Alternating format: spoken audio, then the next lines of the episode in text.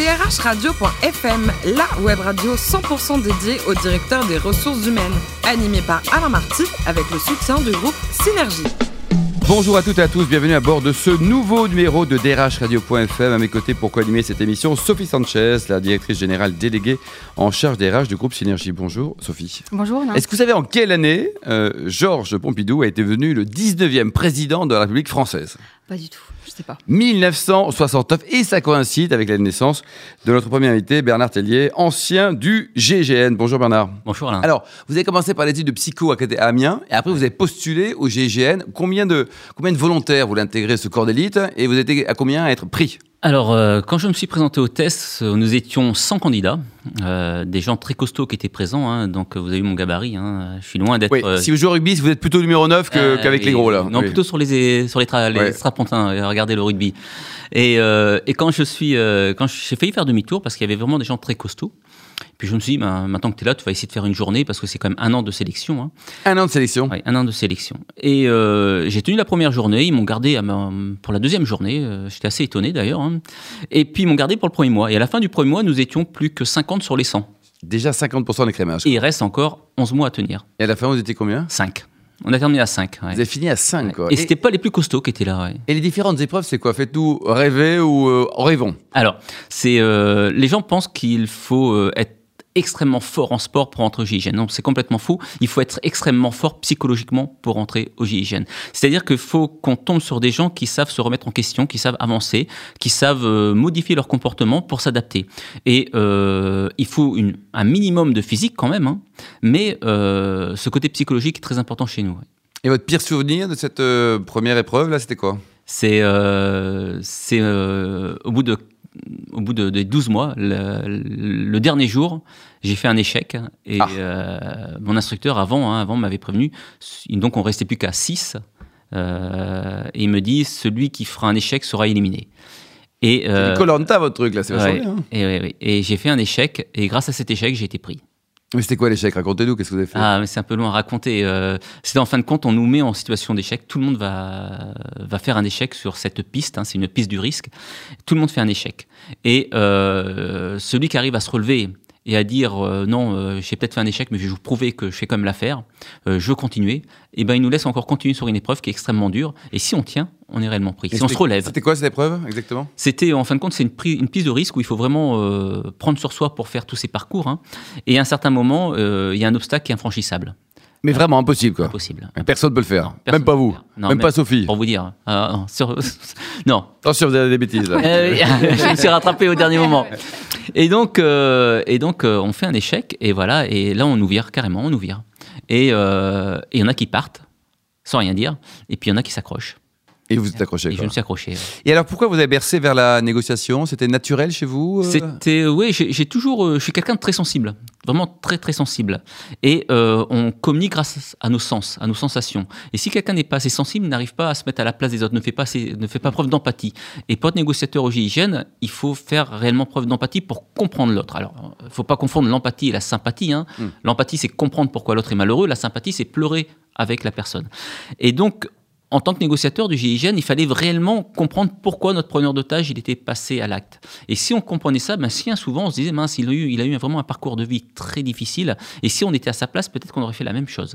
Et à partir de là, on va pouvoir négocier avec lui. Et j'ai remarqué que dans les sociétés actuellement, les gens n'arrivent pas à, se mettre à la place des autres. Ils essayent de changer la personne, mais pour changer une personne, il faut faire une psychothérapie, ça demande des années.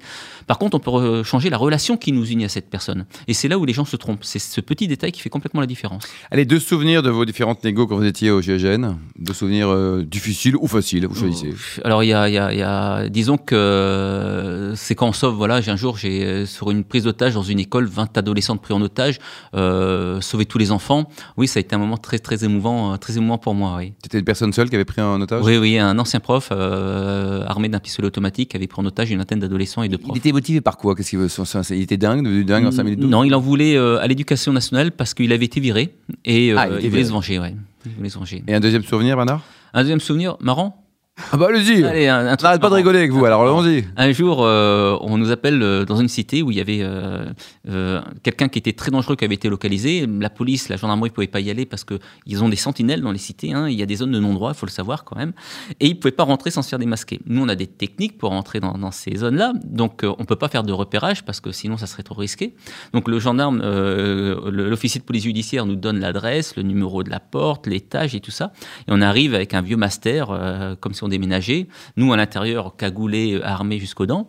Et puis, euh, celui qui conduisait euh, en civil, hein, il nous pose devant le, le bâtiment. Et là, euh, c'est méthode pitbull. On ouvre les portes, on débarque, on monte les trois étages, on arrive à la porte, hein, euh, 323, on pose de l'explos. Et là, on entend à la radio, il essaye de se sauver par la tête. Donc, on met Ah, des, des gens en bas. Grâce à la radio, enfin la radio interne, pas, Ouais, pas, non, pas non, non. sur France Info. Quoi. Voilà.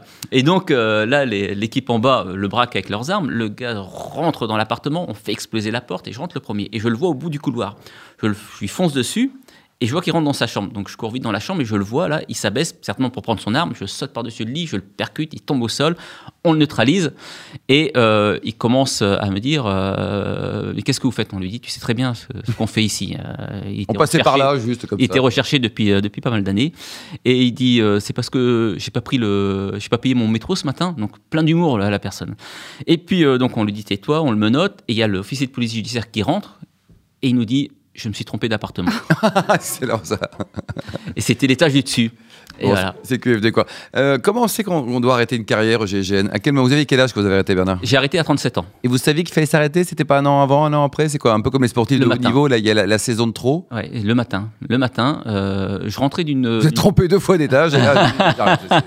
Non, non, c'est pas ça. Non, non. Pourtant, c'était. euh, j'ai réussi une, une très belle, une très belle négociation. Je rentre, donc euh, 15 heures de négociation, c'est à peu près la 15 moyenne. heures. Ouais, c'est une moyenne en général. Je rentre. Vous on- avez beaucoup de café pendant ce temps-là ou pas? Ah non, non, Pas non. trop non, nerveux non plus. L'adrénaline, ouais, l'adrénaline qui font qu'on arrive à résister, ouais. Et euh, je rentre, euh, je sais plus quelle heure il était, il était 10 heures du matin, donc notre chef de groupe dit allez vous coucher parce qu'il y a une deuxième prise d'otage, on repart. Euh, 10 heures je me couche, à 14 heures le téléphone ressonne, une prise d'otage. Et là j'avais pas envie d'y aller. Ah non. Et là, je me suis dit, Bernard, si t'as plus envie d'y aller, c'est qu'il y a un problème. C'est la première fois que ça m'arrivait. D'habitude, je bondis mon pantalon, je cours, j'arrive au GIGN le premier. Et là, j'étais fatigué psychologiquement. ouais. C'est arrivé ce jour-là quoi. C'était. Et là, je me dis, il faut que tu sois honnête avec toi. C'est dangereux pour toi, c'est dangereux pour le groupe. Donc, il faut, que- faut que tu changes. Voilà. Et la question qui me turlupine depuis longtemps, vous prenez des risques non-stop pendant 10 ans, 15 ans, vous pouvez prendre une balle à tout moment. Combien ça gagne un, un membre du GIGN Alors, euh, au bout de 15 ans de service, euh, 90 heures par semaine, euh, à peu près 2500 euros. Très bien, on va en prendre 4. Sophie Sanchez. Euh, sur les situations de, de- de crise, bon, les DRH en connaissent, aussi, en connaissent aussi, mais à un degré bien moindre que ce que vous avez pu euh, vivre, évidemment. Mais néanmoins, dans la communauté des, des DRH, on a, on a toujours en tête ces, ces images d'un DRH d'une grande entreprise française qui euh, s'échappe euh, d'un- d'une salle d'un comité euh, d'entreprise avec la chemise arrachée. Oui. Et avec votre, votre, euh, votre euh, expérience de négociation, qu'est-ce qui n'a pas marché pour arriver à telle situation extrême dans une entreprise? La chemise. Alors c'est marrant ce que vous dites parce que je m'en sers beaucoup dans mes conférences de ce, passage-là. En fin de compte, euh, le problème c'est que euh, il y a quatre grands caractères qui entraînent quatre langages différents et chaque langage entraîne des besoins. On ne peut pas communiquer avec une personne d'un certain caractère comme avec une autre personne. Sinon, on ne lui donne pas euh, d'énergie. Et euh, s'il n'a pas d'énergie, il passe en mode euh, survie, c'est-à-dire en mode de stress. Là, dans, dans, cette situation, ce qui s'est passé, c'est que ce DRH, à un certain moment, il n'y a pas eu de un manque de relationnel. Il y a eu un manque de relationnel et euh, l'effet qui se sauve a été catastrophique aussi. Nous sommes des animaux, hein, il ne faut pas, l'oublier. Euh, si euh, vous faites face à un animal, eh ben, il hésitera à vous mordre. Si vous retournez vous sauver, vous allez vous faire croquer. Ce DRH, je pense que le fait qu'il se soit sauvé, ça l'a complètement mis de côté. Et puis même, s'il aurait réussi à se sauver, comment voulez-vous qu'il retourne le lendemain parmi Hmm. son personnel quoi. ça va être toujours celui, et psychologiquement, ça aurait été très, très dur pour lui. Donc voilà, euh, il y, a des- y, y a règles à respecter, il y a des, il y a des, en communication, hein, et j'allais dire en communication euh, comportementale, il y a des règles à respecter parce que les, on va dire, la communication comportementale est plus forte que les mots. hein. On retient souvent les gestes et moins les mots. D'ailleurs, regardez, vous allez voir une pièce de théâtre, on, on vous dit comment c'était, ah, le gars il avait la pêche, il est... mais sur le fond, pas grand-chose. Donc cette, communication comportementale est très importante. Et euh, les gens ont, sont formatés et font de graves erreurs euh, comportementales. Se sauver, par exemple, ou euh, parler en pronation, c'est très négatif. Sophie Vous parliez de, de, vos, de vos, coéquipiers. J'imagine que les liens entre, entre, entre membres d'une même équipe euh, sont, sont, très forts et ça doit être une condition de réussite de vos missions. Qu'est-ce que vous donneriez comme conseil aux, chefs d'entreprise pour euh, susciter l'engagement de, de, leurs collaborateurs?